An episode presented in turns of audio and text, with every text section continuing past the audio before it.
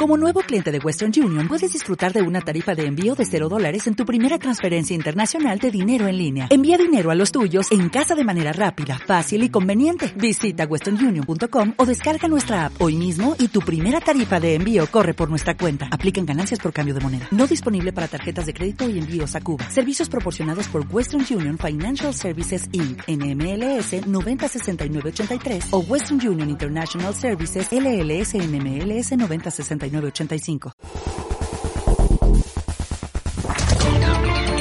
Esta semana, con Alan Trieros. Hola, hola, qué placer estar de nuevo con todos ustedes en sus hogares con un programa más de esta semana. Hace algunos meses tuve el placer de observar un documental eh, que se llama Nada es privado. La verdad es que conforme uno va viendo el documental y va viendo lo que pasa con los datos y cómo usan tu información, para que te impulsen a tomar decisiones, la verdad que impresiona. Y máxime cuando fue probado, ejecutado y exitosamente eh, se lograron los objetivos, cuando se usa en materia política, porque eh, el documental demuestra que incluso para elecciones presidenciales se usó y tuvo buenos resultados, por lo menos para los que tenían los datos. Y cuando el presidente de la República, Carlos Alvarado, emite el decreto, del cual ya todos conocemos, con la firma del ministro de la Presidencia, con la firma del ministro de Planificación, ahí uno comienza a leer el documento con calma y siente que todas las intenciones, en efecto, van en busca de tener información para mejorar las condiciones del país. Pero cuando llega un artículo que es el artículo 7, y dice que pueden utilizar cualquier información, entonces ya uno sí se preocupa. Han pasado los días, las cosas están un poquito más llanas para conocer los detalles de todo, así que eh, la mesa de hoy va a estar en torno a hablar sobre la unidad presidencial de análisis de datos. Y para esto me acompañan invitados eh, de altísimo nivel, como es el, caso de don Claudio Alpizar Otoya, politólogo, el señor Egual Acuña Blanco, abogado, y el señor Mauricio París Cruz, especialista en manejo de datos. El principio del periodismo nos dice que siempre tenemos que tener todas las partes en la mesa. Eh, mi productora Bielka Valenciano se encargó de contactar varias veces a Casa Presidencial tratando de que tuviéramos un invitado que viniera a sostener la posición de ellos. Eh, hablamos con don Víctor Morales y no logramos eh, tener respuesta por parte de ellos. Así que esta silla, cumpliendo con el principio del periodismo, que está aquí vacía a la par de nosotros, corresponde precisamente a ellos. Como no están, pues nosotros desarrollamos el programa después de haber cumplido este principio periodístico.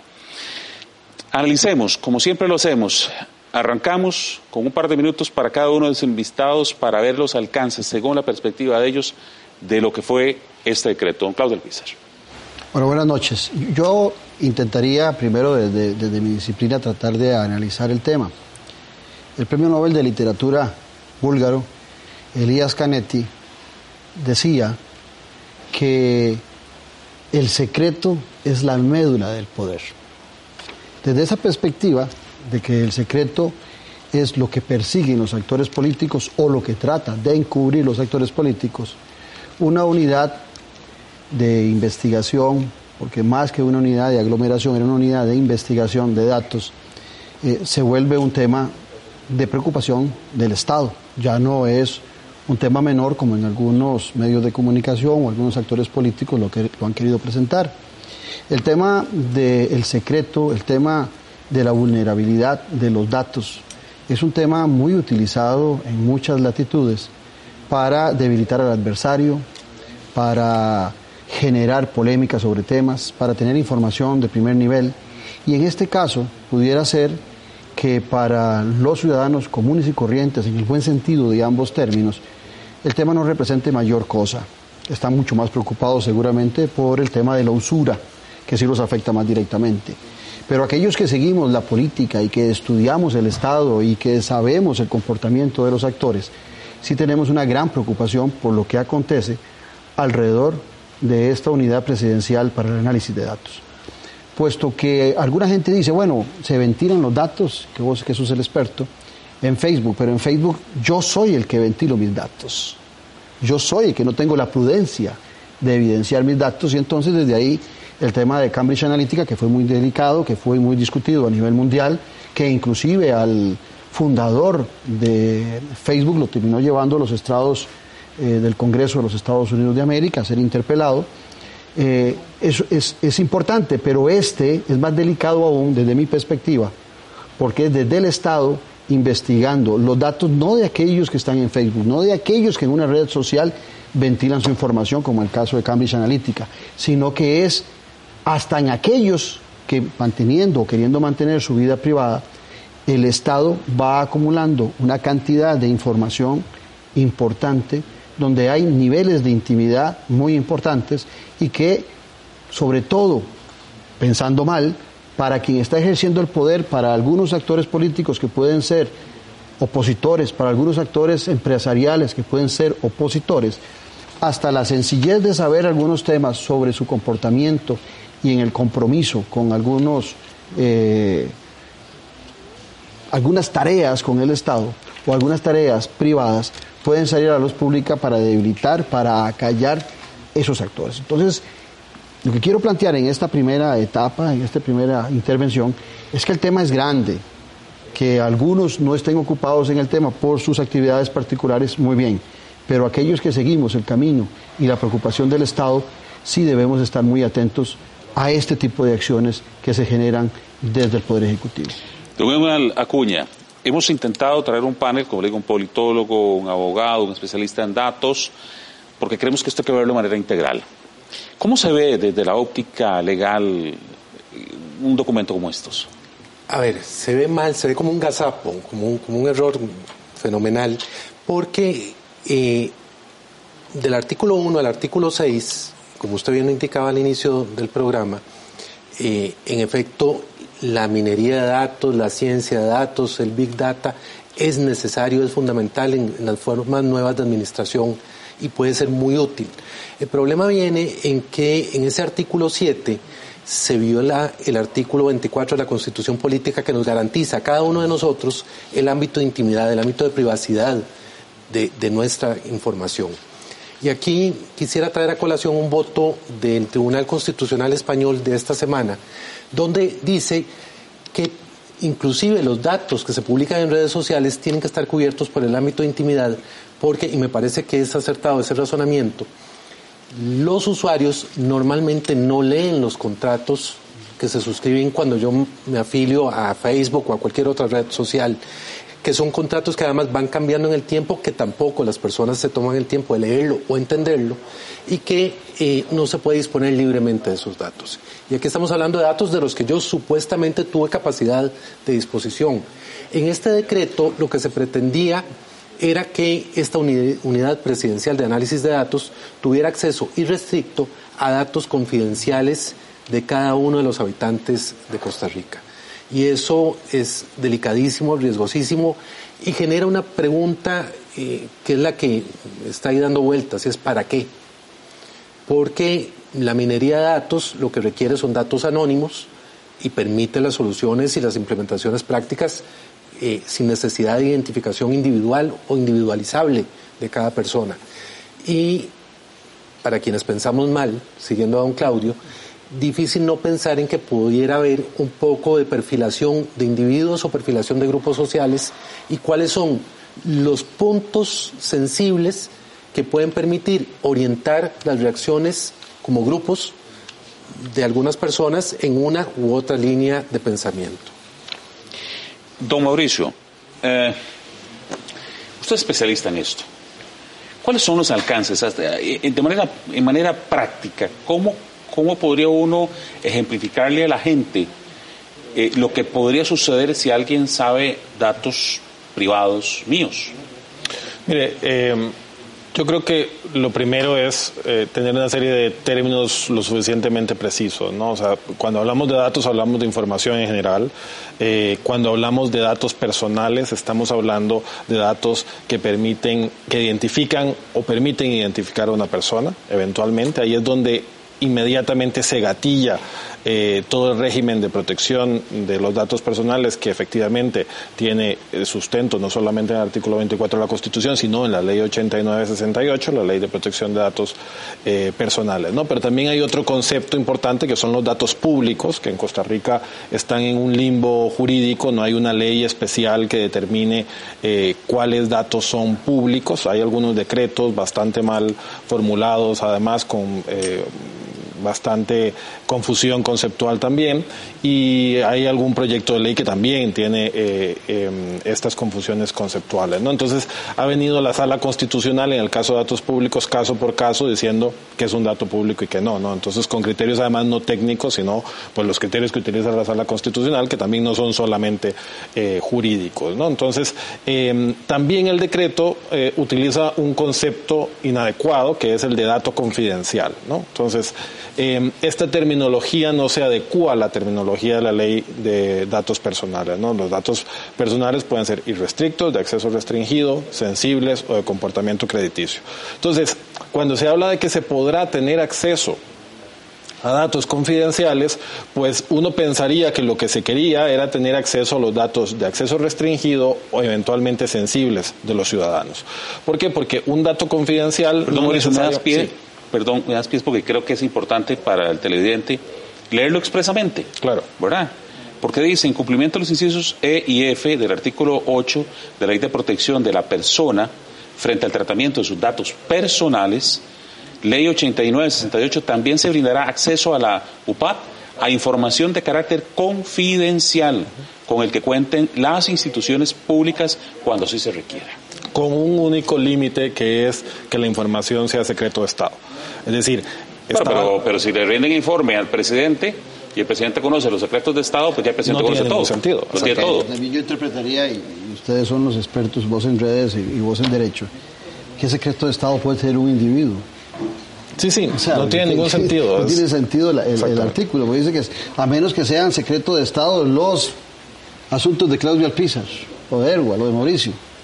¿Qué secreto de Estado puede haber alrededor de nuestras Hay, vidas? hay una gran confusión conceptual, sin duda alguna, detrás de, de esto. ¿no? Entonces, al final de cuentas, lo que se trató de hacer, además, era abrir un portillo que establece el artículo 8 de la Ley de Protección de Datos Personales, que es la posibilidad de limitar el derecho de autodeterminación informativa que tenemos todos los costarricenses en virtud de la Ley 8968. ¿no? Entonces, eh, ese portillo existe, es desafortunado, pero lo trataron de eh, abrir precisamente con este decreto, creo yo que ante probablemente la negativa de algunas instituciones de comenzar a dar acceso a algunos de estos datos, como ha reseñado la Ese punto, voy a ir a una pausa, pero ese punto es en el que quiero volver, De ¿verdad? acuerdo. Para que lo expliquemos, porque pareciera como que por ahí es donde está el asunto que no lo terminamos de entender. Voy a ir a una pausa, ya venimos con más.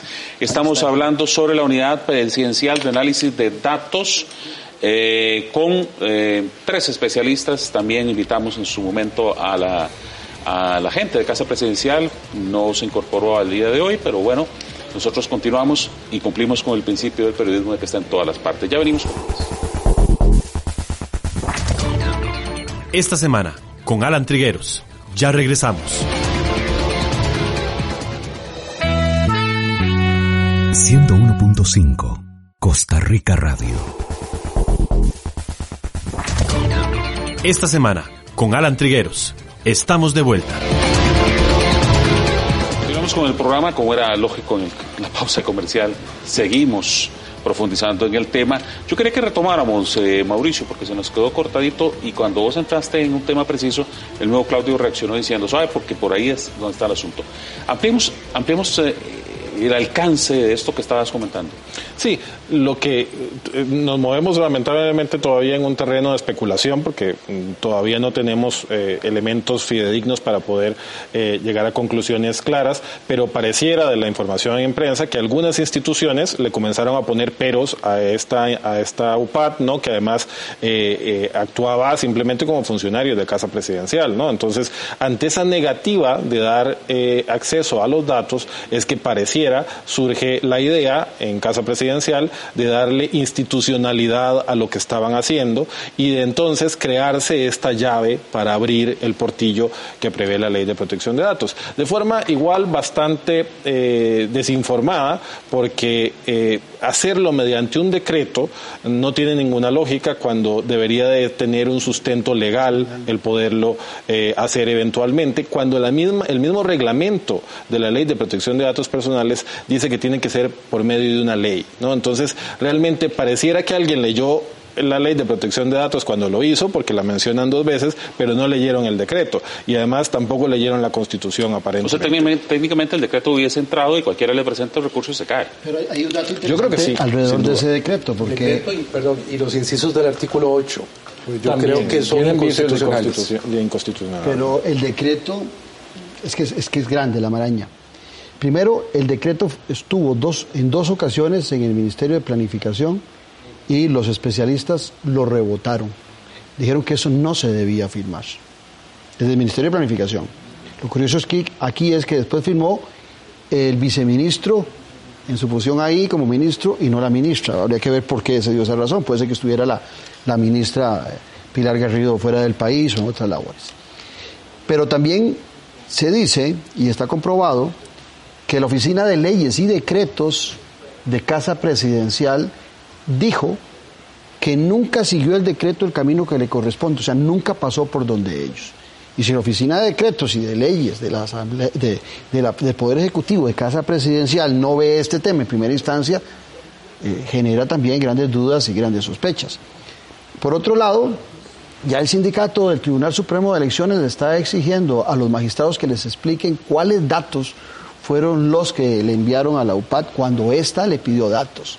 La Caja Costarricense de Seguro Social y Román Macaya se lo explicó muy bien a Casa Presidencial en- por, eh, por medio de una nota, también se negó a darle los datos que estaban solicitando en Casa Presidencial porque eran datos muy íntimos y muy personales y decían ellos en su justificación que la ley no les permitía dar eh, esa información que podían, los remitió a su, Subini o Subini, no me acuerdo cómo se llama la, la- la instancia que tiene la Caja Costarricense de Seguro Social donde están todos los datos. Los remitió ahí. Y si revisamos también que durante un año y medio prácticamente desde el arranque de este gobierno, esa unidad ha estado funcionando sin decreto, a sabiendas de que existe una ley y una unidad, una ley que fue firmada en el 2011 y una unidad que está eh, en, el, en, en- no, en el Ministerio de Justicia, Ah, la- se me olvida el nombre de de datos. esa, esa agencia, también tiene su reglamento y también fue obviada por Casa Presidencial. O sea, hay muchos temas que no que es que sumarle- uno vea suspicacias, sino Claudio, que hay a- muchos a elementos que, hay que hacen sumarle, Claudio, dudar que- de lo que está pasando. Que este decreto no es nuevo, ¿verdad? Eh, Dice que a los 14 días del mes de octubre de 2019. Así es. Ahí era cuando estaba referenciado. Y publicado en un alcance también a la Gaceta, ¿no? Que también tiene una Entonces, particularidad Sí, especial. me, me- quedo con una duda. Sorprende que hayan durado tanto en sacarlo en la Gaceta. Es que- porque, en porque la línea que dice don Mauricio, los alcances son publicaciones urgentes, o sea, cosas que, que urgen, que tiene que salir ya. que tienen que salir ya. Entonces, un decreto de octubre no urge en febrero. O que son muy extensas también Sí, acuerdo, se imprimía exacto, la Gaceta, pero en este caso eh, son seis humildes páginas, ¿no? Es, es una cosita. Exacto. Eh, sí, sí, sí llama mu- muchísimo la atención, igual que el tema del- de la firma del ministro ahí. la ley, la ley fiscal llegó a la Gaceta y Eh, se, publicó de inmediato. en un alcance porque urgía. Pero es que eh, los alcances, a ver, y esto es válido, o sea, la, la administración pública requiere en, en ocasiones que las cosas sean muy rápidas. Bueno, la derogatoria del decreto que se publica el día siguiente, el día lunes, Es el mejor ejemplo. se- es el mejor ejemplo. O sea, el viernes toma la decisión, el lunes está publicado, porque si no estaba publicado, seguía en vigencia.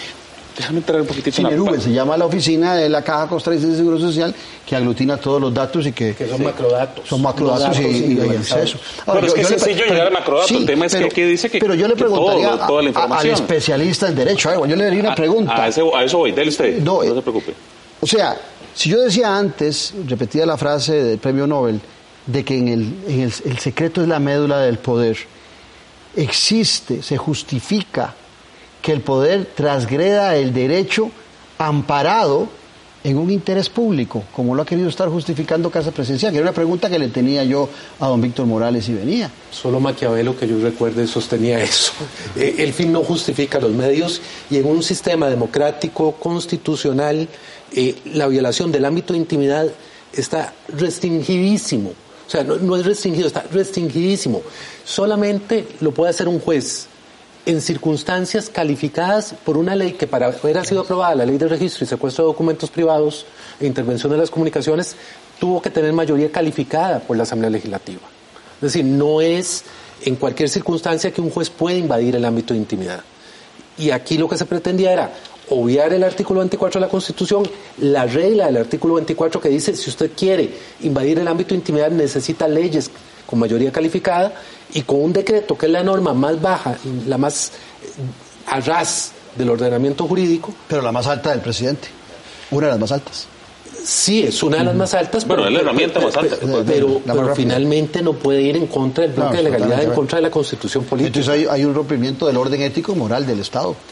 Hay un lo que se conoce como un abuso de derecho. Voy a, tratar de profundizar un poquitito desde esa óptica legal. Eh, sabemos que los actos legales se van dando y van transitando. Vimos la actuación de la defensora de los habitantes de manera inmediata. Eh, ¿Cómo sientes el desarrollo de lo que ha hecho la Fiscalía en estos momentos? ¿Se ha tardado demasiado actuando? Porque, a ver, la gente en la calle dice, ¿qué va a haber ahí en esos computadores? En estos momentos no puede haber nada. Me se contesta sobre esa pregunta. A ver, y pienso que no hubo reacción por parte del Ministerio Público. O sea, no, es que ha habido, es que no hubo.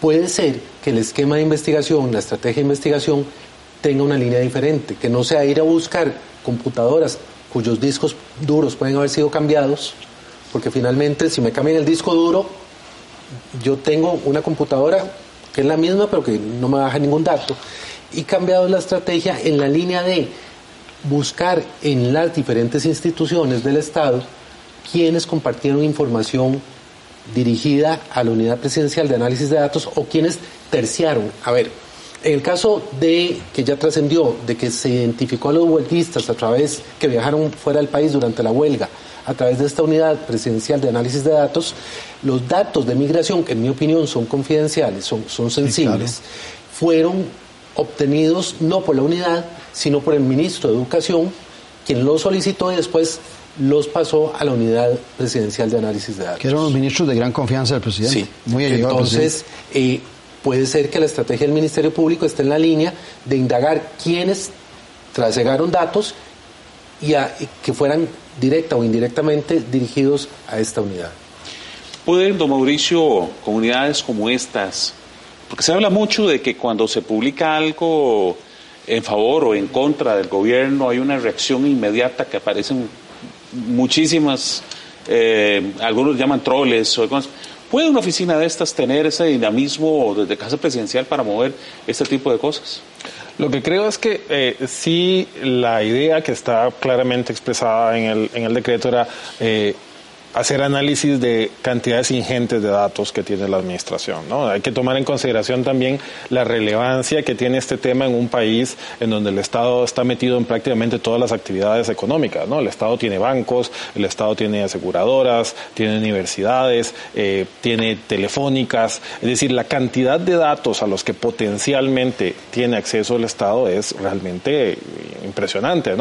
Eh, el problema está en el hecho eh, de que se utilicen datos que identifican o hacen identificable a una persona. Porque eh, realmente yo he insistido en, el tema de que el camino al infierno está plagado de buenas intenciones, ¿no? Y, ese decreto está lleno de buenas intenciones. Lo que han salido a explicarnos que estaban haciendo, eh, pareciera que es algo deseable que haga el Estado, ¿no? que determine eh, o que tome decisiones informadas y con uso de datos. Pero el problema es esa fase final que dejaron cuando menos prevista para poder entrar a ese tipo de información que realmente para lo que dicen que necesitaban los datos no se necesitaban datos que identificaran eventualmente a una persona, ¿no? Entonces realmente la cantidad de datos que se pueden utilizar es eh, prácticamente infinita hoy, hoy día y la capacidad de llegar a hacer predicciones incluso de, comportamientos o eh, incluso seguimiento a personas por medio de sistemas de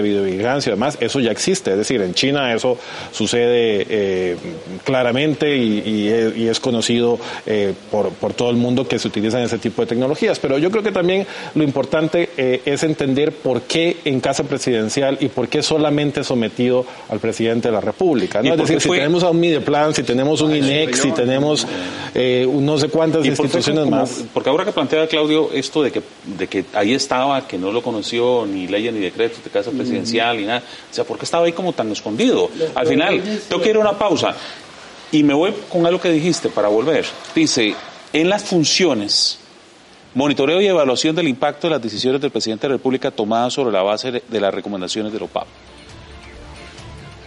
Suena como a. Suena como oficina de. De, de, popularidad. De popularidad, suena, suena como eso, ¿verdad? Eh, voy a una pausa y regresamos para profundizar en este tema. Esta semana, con Alan Trigueros. Ya regresamos.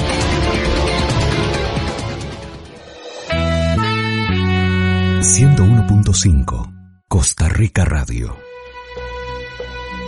Estamos enojados y agresivos. Las redes nos someten a un mundo de espejos. ¿Qué nos hace realmente felices? Esta semana con Alan Trigueros. Todos los viernes a las 2 de la tarde por 101.5 Costa Rica Radio.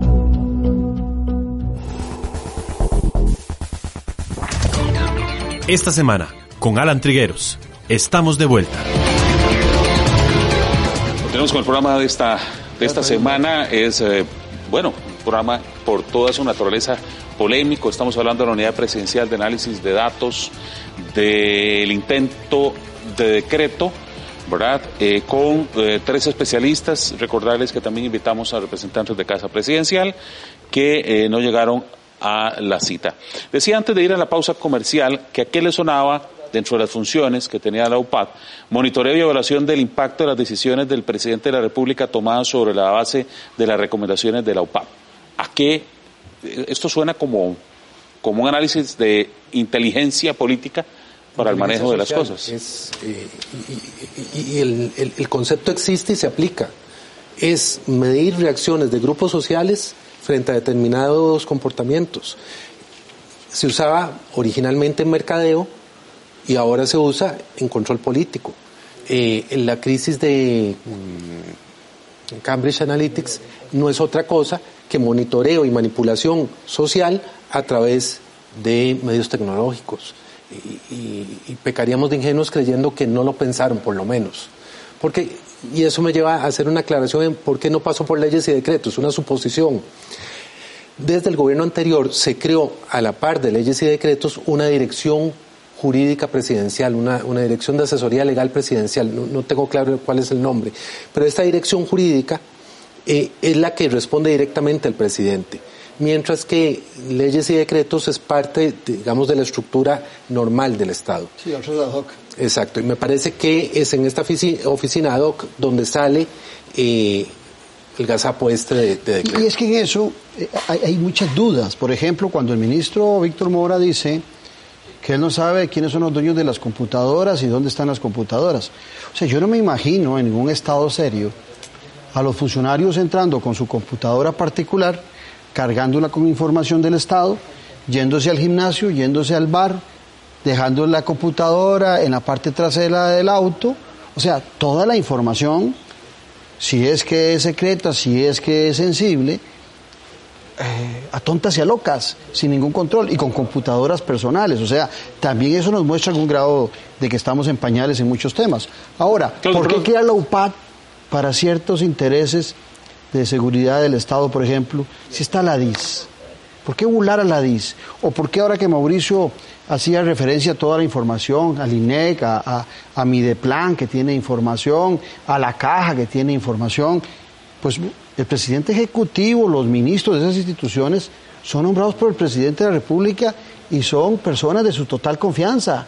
Es solamente pedirle la información al presidente directamente y el análisis se puede hacer. ¿Por qué una unidad de estas, contigo el presidente de la República, pidiendo datos e informaciones, sabiendo nosotros inclusive que prontamente vendrá un nuevo proceso electoral a nivel nacional? Miren, y yo soy muy mal, mal pensado todavía. Yo no sé si ustedes recordarán en la elección pasada a este muchacho Camilo Saldarriaga. Camilo Saldarriaga, gerente de campaña del Partido Acción Ciudadana, fue acusado por el ministro Gustavo Mata, ministro de Seguridad del Partido Acción Ciudadana en el gobierno de Luis Guillermo Solís, de haberse metido en los temas delicados y sensibles del Ministerio de Seguridad cuando se investigó y reveló a los asesores que tenía el ministro de, la, de Seguridad en su ministerio. Todo a raíz de diferencias políticas que tenía con Álvaro Ramos. Y ventiló, eso, es un secreto de Estado, que ventila Camilo Saldarriaga, una figura escondida detrás del presidente de la República, que está en casa presidencial, que no le interesa ser ministro, que no le interesa ser presidente ejecutivo, que es del Partido Progre, que es de la FEUR, igual que el otro muchacho que no recuerdo el nombre, eh, no, Álvaro, se me olvida el nombre, otro que fue presidente también de la FEUR. Esa figura también de Camilo Saldarriaga, que fue el gerente de campaña, que es estratega de Carlos Alvarado de muchos temas, sabe de estos temas de investigación, de meterse en los datos privados de las personas para generar campañas electorales. Entonces, eso todavía a que Claudio Alpizar es muy suspicaz, pues seguramente que sí. Pero creo profundamente en la protección de las particularidades y cuidado mucho también en los temas de estrategia política que se dan en muchas latitudes para perpetuarse en el poder. Y el poder, acordemos de aquella premisa, corrompe, y cuando es absoluto, corrompe absolutamente. Pueden usarse datos. Vi ese documental, pero prefiero que un especialista me lo diga. Pueden usarse datos. Por ejemplo, yo recuerdo en la campaña anterior que decían, bueno, ¿cómo van a conjuntar eh, a los grupos LGTB con, con, la gente católica y al final nace el temor por la Virgen de los Ángeles y se conjuntan. ¿Pueden los datos ayudar transamáticamente, por ejemplo, en un proceso eh, decisorio de, de, para una elección política?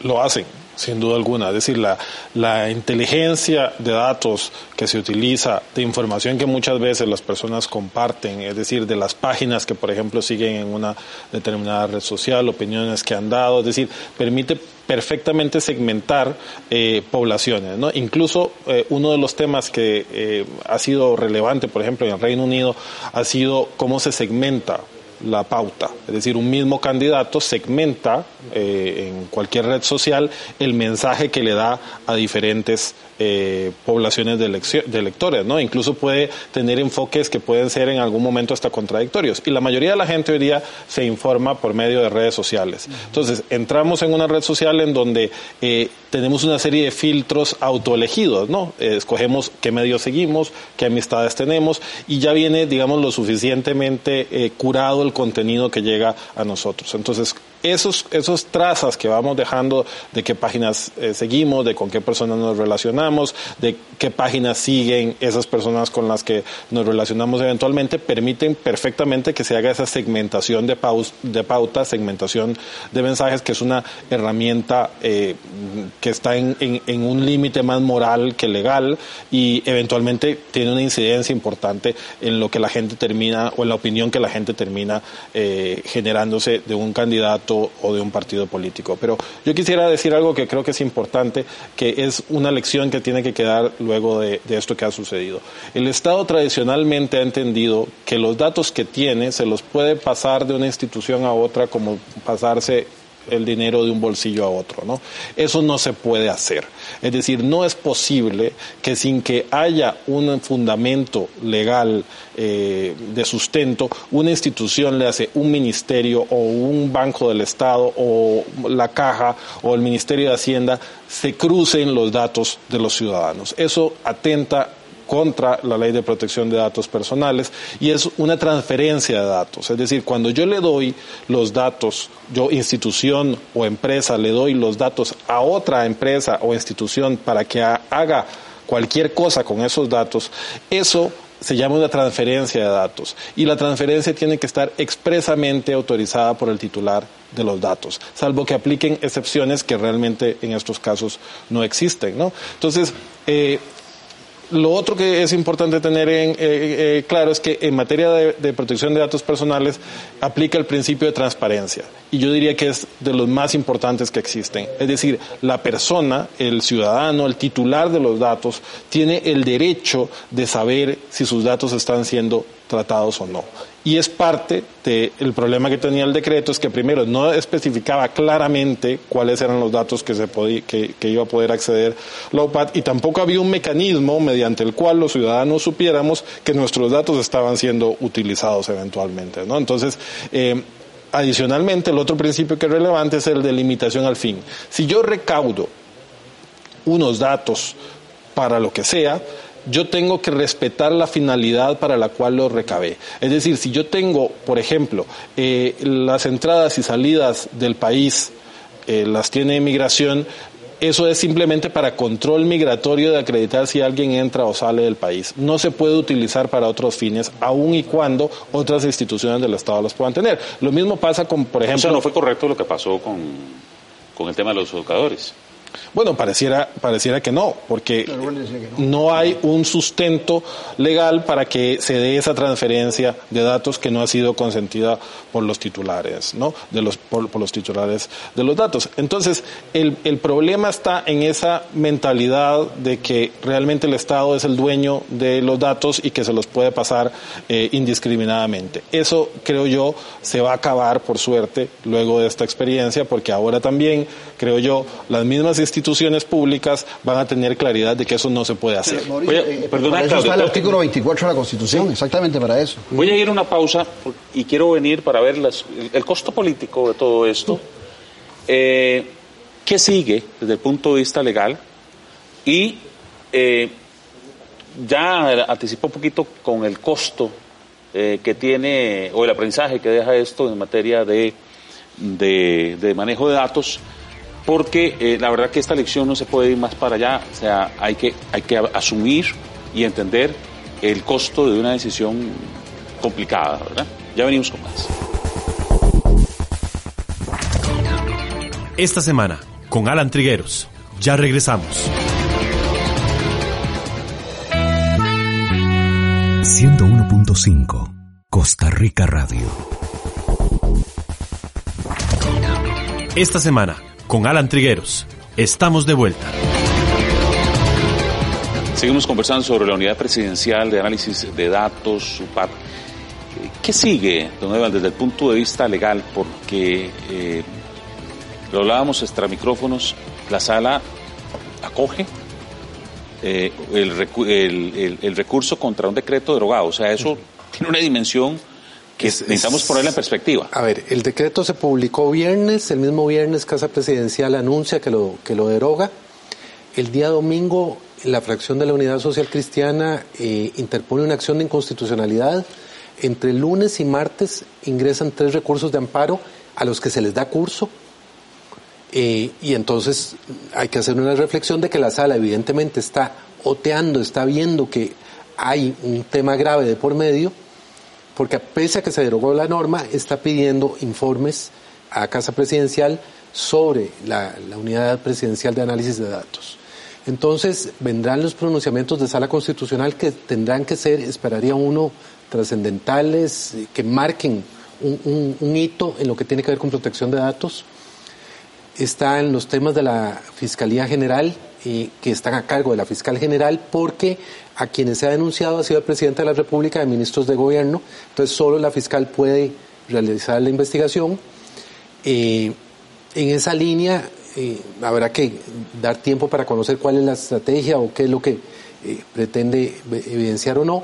Y hay un tercer escenario que es el control político que podría generar, espero yo, recomendaciones a nivel legislativo para mejorar mm, todo el tema de protección de datos, que evidentemente si algo nos ha quedado claro es que la legislación nuestra eh, tiene eh, errores, tiene, tiene que ser mejorada y, atendiendo a, la evolución de la ciencia de datos que va muy por delante de, la realidad legislativa. Eh, Claudio, esto, esto tiene un costo político fuerte. Recuerdo el primer día, el lunes, que venía escuchando al ministro por Colombia y cuando él dijo, bueno, pareciera como que no lo leímos tan bien como teníamos que leerlo, me puse a pensar, es que, es que es un decreto, es que no es cualquier cosa. Y, es algo que cuando lo vas a firmar como ministro, como presidente de la República, no puedes decir me embarcaron y, y me solté las manos. O sea, ¿cuál es este costo político? ¿Le queda ya margen al presidente cuando lleva dos años? ¿Todavía le queda algún capital político para lo que le queda? Eso que dice el ministro Mora eh, no es de recibo. Ya hablamos aquí de que hay instancias, leyes y decretos, que inclusive hay una oficina ad hoc ahí en la en Casa Presidencial, que no sé si se la, se la habrán pasado por encima también. El Ministerio de Planificación dijo que esa unidad no tenía ningún asidero legal para existir y aún así siguieron insistiendo en esa unidad. Tal vez lo que querían era darle legalidad con el decreto y tal vez el, artículo 7 era un golazo que no querían que pensaban que no íbamos a ver y fue Cere hoy el que termina dándose cuenta de, eso y, aquí estamos todos discutiendo el tema. Ahora, el politólogo italiano Norberto Bobbio decía que hay una promesa incumplida de la democracia y es la transparencia del poder. Siendo la democracia, desde mi perspectiva, mejor de todos los sistemas, tiene toda la razón don Norberto Bobbio cuando hace referencia a que la transparencia es una de las grandes deudas prometidas por la democracia incumplida. Ahora, cuando se quiere violar la intimidad de las personas, es que yo quiero aclarar esto, no creo yo, puede ser que desde la perspectiva social, desde una justificación para lo ilegal, nos plantean que quieren saber dónde hay presas en el país, que quieren saber las presas en, la Caja Costarricense de Seguro Social.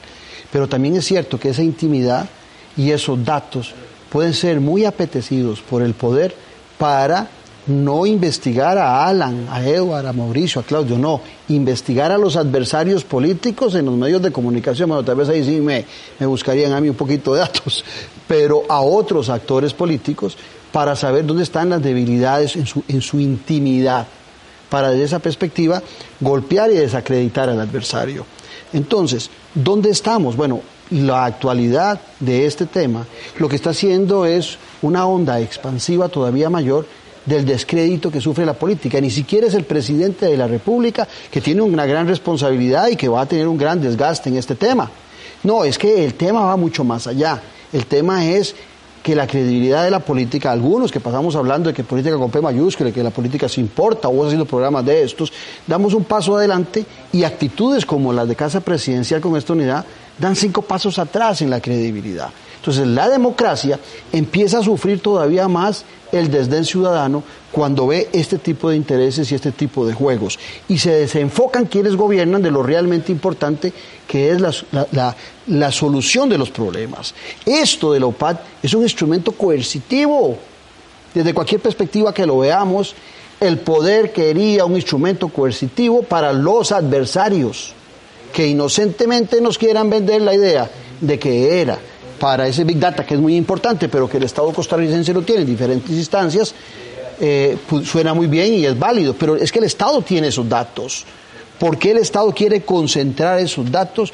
¿Por qué hace un decreto donde nos mete un golazo para los datos y nos mete para aquellos que no somos distinguidos abogados como Erwal y nos dice que a excepción de lo que es secreto de Estado, como diciendo, no, aquí vamos en una santidad total. Creo que el presidente de la República, y no es la primera vez que el presidente de la República y este gobierno golpean la constitución política, que se la brincan. Recuerde, y hay muchos datos, pero les voy a recordar nada más uno, cómo se brinca la ministra Rocío Aguilar la obligación de una aprobación de un presupuesto extraordinario para modificar el presupuesto ordinario, le pasa por encima a la Asamblea Legislativa y los diputados de la República callan ante esa violación constitucional. Entonces, si no respetamos la Constitución, difícilmente vamos a respetar otras leyes. Y, y decían algunos que llega un momento, por ejemplo, cuando se discute el tema del secreto bancario, porque estoy pensando en la teoría de la conspiración se discute el secreto bancario y aparece esto y esto asusta a todo el mundo, así que ese tema eh, se echa para atrás. Bueno, es que no se necesitaría eh, quitar el secreto bancario. Con este decreto, eso del secreto bancario sería casi innecesario, tendrían toda la información. Hubiera sido una interpretación absolutamente ilegal, pero dentro de la línea del decreto. Exactamente. Exactamente. Este, manejo de datos, Mauricio, eh, ha costado en algunos países eh, eh, hechos importantes. Recordemos algunos de estos hechos importantes cuando los datos que son privados son, son usados tan libremente. Yo diría que tal vez el, el caso mm, principal que me viene a la mente también por, por eh, lo que significó posteriormente fue precisamente Watergate en Estados Unidos, ¿no? que termina generando la renuncia del presidente Nixon por una serie de filtraciones y uso inadecuado de datos. ¿no? ¿Qué, qué pasó? Y creo yo que No había esa... internet en ese tiempo. Y no había internet, exactamente. Eh, al menos como la conocemos hoy. Eh, O sea, eran menos datos. sí, y, y Era eran... más difícil el acceso. Exactamente, era, era, era, eran otros, otros tiempos, pero lo que quiero decir es, ¿qué fue lo que pasó? Es decir, una vez que sucede eso, que el presidente de la República eh, termina renunciando, Estados Unidos reacciona y dicta su primera norma en materia de privacidad, el Privacy Act de 1974, que es la primera eh, legislación federal en Estados Unidos que comienza a regular el acceso a los datos personales de los ciudadanos. Yo creo que eso es lo que va a pasar acá, ¿no? Es decir, finalmente tenemos una ley de protección de datos que el año entrante cumple 11 años y ha quedado más en letra muerta que en otra cosa, ¿no? Eh, y hemos venido trabajando justo en paralelo en los últimos seis meses en plantear todos los cambios regulatorios que tenemos que hacer para lograr adecuar la normativa de protección de datos al estándar internacional. Eh, y esto ha sido por algo que ha justificado muchas cosas en los últimos tiempos, que es el ingreso a la OCDE. OCDE tiene sus propias políticas en materia de protección de datos personales, enfocadas sobre todo en la transferencia, y le dejó tarea a Costa Rica a la hora de aprobar el, el Comité de Política Digital y le dijo, ustedes necesitan hacer una estrategia nacional de protección de datos personales. Y esa estrategia, ¿Esto está en la línea OPTEC? desde luego no, estamos hablando de otra cosa absolutamente, ¿no? Eso no va Hago la pregunta porque tengo que hacerla. Técnicamente eh, eh, estamos tratando de promover entrar a OCTEC y el gobierno es uno de los que más impulsa, pero esto no está en esa línea. Desde luego que no, ni tampoco en la línea ya expresada hace un par de años por el señor presidente de la República de su deseo de que Costa Rica se adhiera al convenio 108 de la Unión Europea, que es el único tratado internacional en materia de protección de datos. Es decir, esto contradice absolutamente todos los principios del convenio 108. Pero yo creo que a lo que tenemos que ir es no solamente a una reforma integral a la ley de protección de datos, que no hay que inventar el agua tibia, decir, lo que tenemos que hacer es seguir el estándar internacional en la materia que está dado por el Reglamento General de Protección de Datos de la Unión Europea, pero yo quiero plantear que lo llevemos un paso más allá. Y ese paso más allá es una reforma al artículo 24 de la Constitución que garantice el derecho a la protección de datos como un derecho individual. ¿Por qué? Porque tenemos regulado el derecho a la intimidad, pero el derecho a la intimidad no es lo mismo que el derecho a la protección de datos. El derecho a la protección de datos va más allá que el derecho a la intimidad. Entonces, creo que tenemos que aprovechar esta coyuntura y el combustible que esto le ha dado a la materia para lograr llevar este tema a la Constitución y que eh, tenga eh, el máximo de regulación eh, que el ordenamiento jurídico costarricense permite. Me quedan eh, un par de minutos para cada uno como para que entremos a una fase de conclusión. ¿Qué nos deja? ¿Qué nos deja toda esta experiencia, don, don Ewald? Preocupación. O sea, yo creo que lo que no podemos es decir, bueno, se puso en evidencia, eh, unos están a favor, otros lo justifican, otros lo criticamos y no pasó nada. O sea, lo que tiene que quedarnos es la preocupación de saber cuáles fueron los verdaderos alcances de esta unidad presidencial de análisis de datos. Reconozcamos que el decreto fue un gazapo, pero la unidad estuvo trabajando, mm, mm, manipuló datos. Es indispensable conocer si los datos manipulados permiten individualizar o individualizaron a alguna persona o personas o grupos y cuál fue el uso que se le dio a esos datos. Porque yo por lo menos no creo que lo- el tabló, que es el programa con el que se han estado publicando algunos gráficos, sea todo el trabajo hecho en un año y medio. Me- me- me- no me calza. Y entonces esa preocupación queda. Don Claudio. Esto no es el primer tema. Yo, yo recuerdo que en alguna ocasión los funcionarios del ICE, sindicalistas, reclamaban mucho el espionaje que se les estaba haciendo de sus datos. Recuerdo también un banco privado que quiso meterse en las bases de datos de la Caja Costarricense de Seguro Social, dos muchachos, al final de cuentas quedaron afuera, igual que el gerente del banco, Déjeme fue, fue un dato- echado. Un dato interesante, don Claudio, que, que, eh, en, el, en Acueductos y Alcantarillados se condenó al Instituto de Acueductos y Alcantarillados por espionaje de dos funcionarias miembros del sindicato de Acueductos. Y esto es reciente. Entonces, eh, ahí, viene lo importante de lo que está planteando Mauricio ahora. Pero en esa misma línea de cosas importantes que debe hacer el Estado, yo creo que un dato importante que tenemos que tener, nuestros constituyentes del 48 fueron brillantes en una constitución que, que reúne bastante todo lo que se ocupa, pero nunca se presentaron o nunca se cuestionaron la importancia de un referéndum revocatorio. El presidente Carlos Alvarado, o quien sea el presidente de la República, difícilmente puede ser relevado de sus funciones.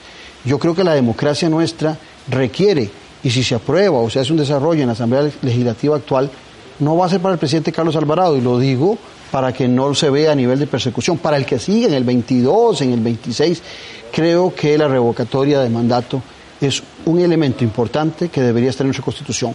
Que no sea manoseada para que cualquier detallito insignificante los partidos políticos nos quieran quitar un presidente porque llegaríamos a la inestabilidad.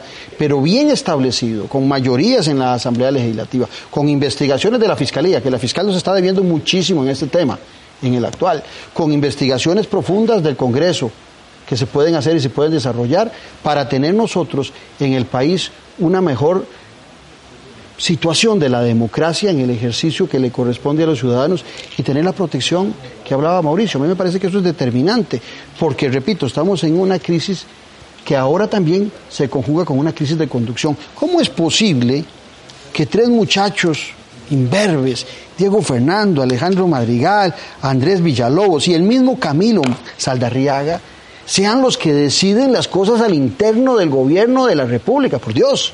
Estamos hablando de la institución, de la empresa, entre comillas, más grande que nos cubre a todos los costarricenses. Y no podemos tener nosotros en manos de jóvenes muy impulsivos, tal vez muy fanáticos en su, en su propuesta política, todos los intereses del Estado. Don Mauricio. Yo lo que creo es que hay un, un reto institucional importantísimo, ¿no? Eh, creo que pocas veces eh, hemos visto casos en donde la institucionalidad del país responda eh, de forma tan coordinada como ha respondido ante este caso, ¿no? Es decir, la Sala Constitucional, la Fiscalía, la Agencia de Protección de Datos, la Procuraduría, la Asamblea Legislativa, es decir, todos eh, levantaron la voz y iniciaron las tareas que les correspondía de acuerdo a, su- a- a- a sus, a sus competencias. Pero lo que Y la necesitamos... reacción de la ciudadanía que fue evidente, ¿verdad? Exactamente, pero lo que necesitamos es que esto se traduzca en resultados. De nada nos sirve que todo el mundo haya pegado el grito al cielo muy rápido si aquí no se sientan responsabilidades y sobre todo si no se aclara lo que el costarricense quiere saber que es realmente se trataron mis datos personales o no se trataron mis datos Hoy por personales. hoy esa es la gran nebulosa, ¿verdad? Al final. En la ley está, eh, ahí está, en la ley está también cómo es que la Agencia de Protección de Datos está en, en el Ministerio, Adscrita al de Ministerio de Justicia, Y, y quien la dirige la nombra el ministro y el presidente. No tiene ningún sentido tampoco eso.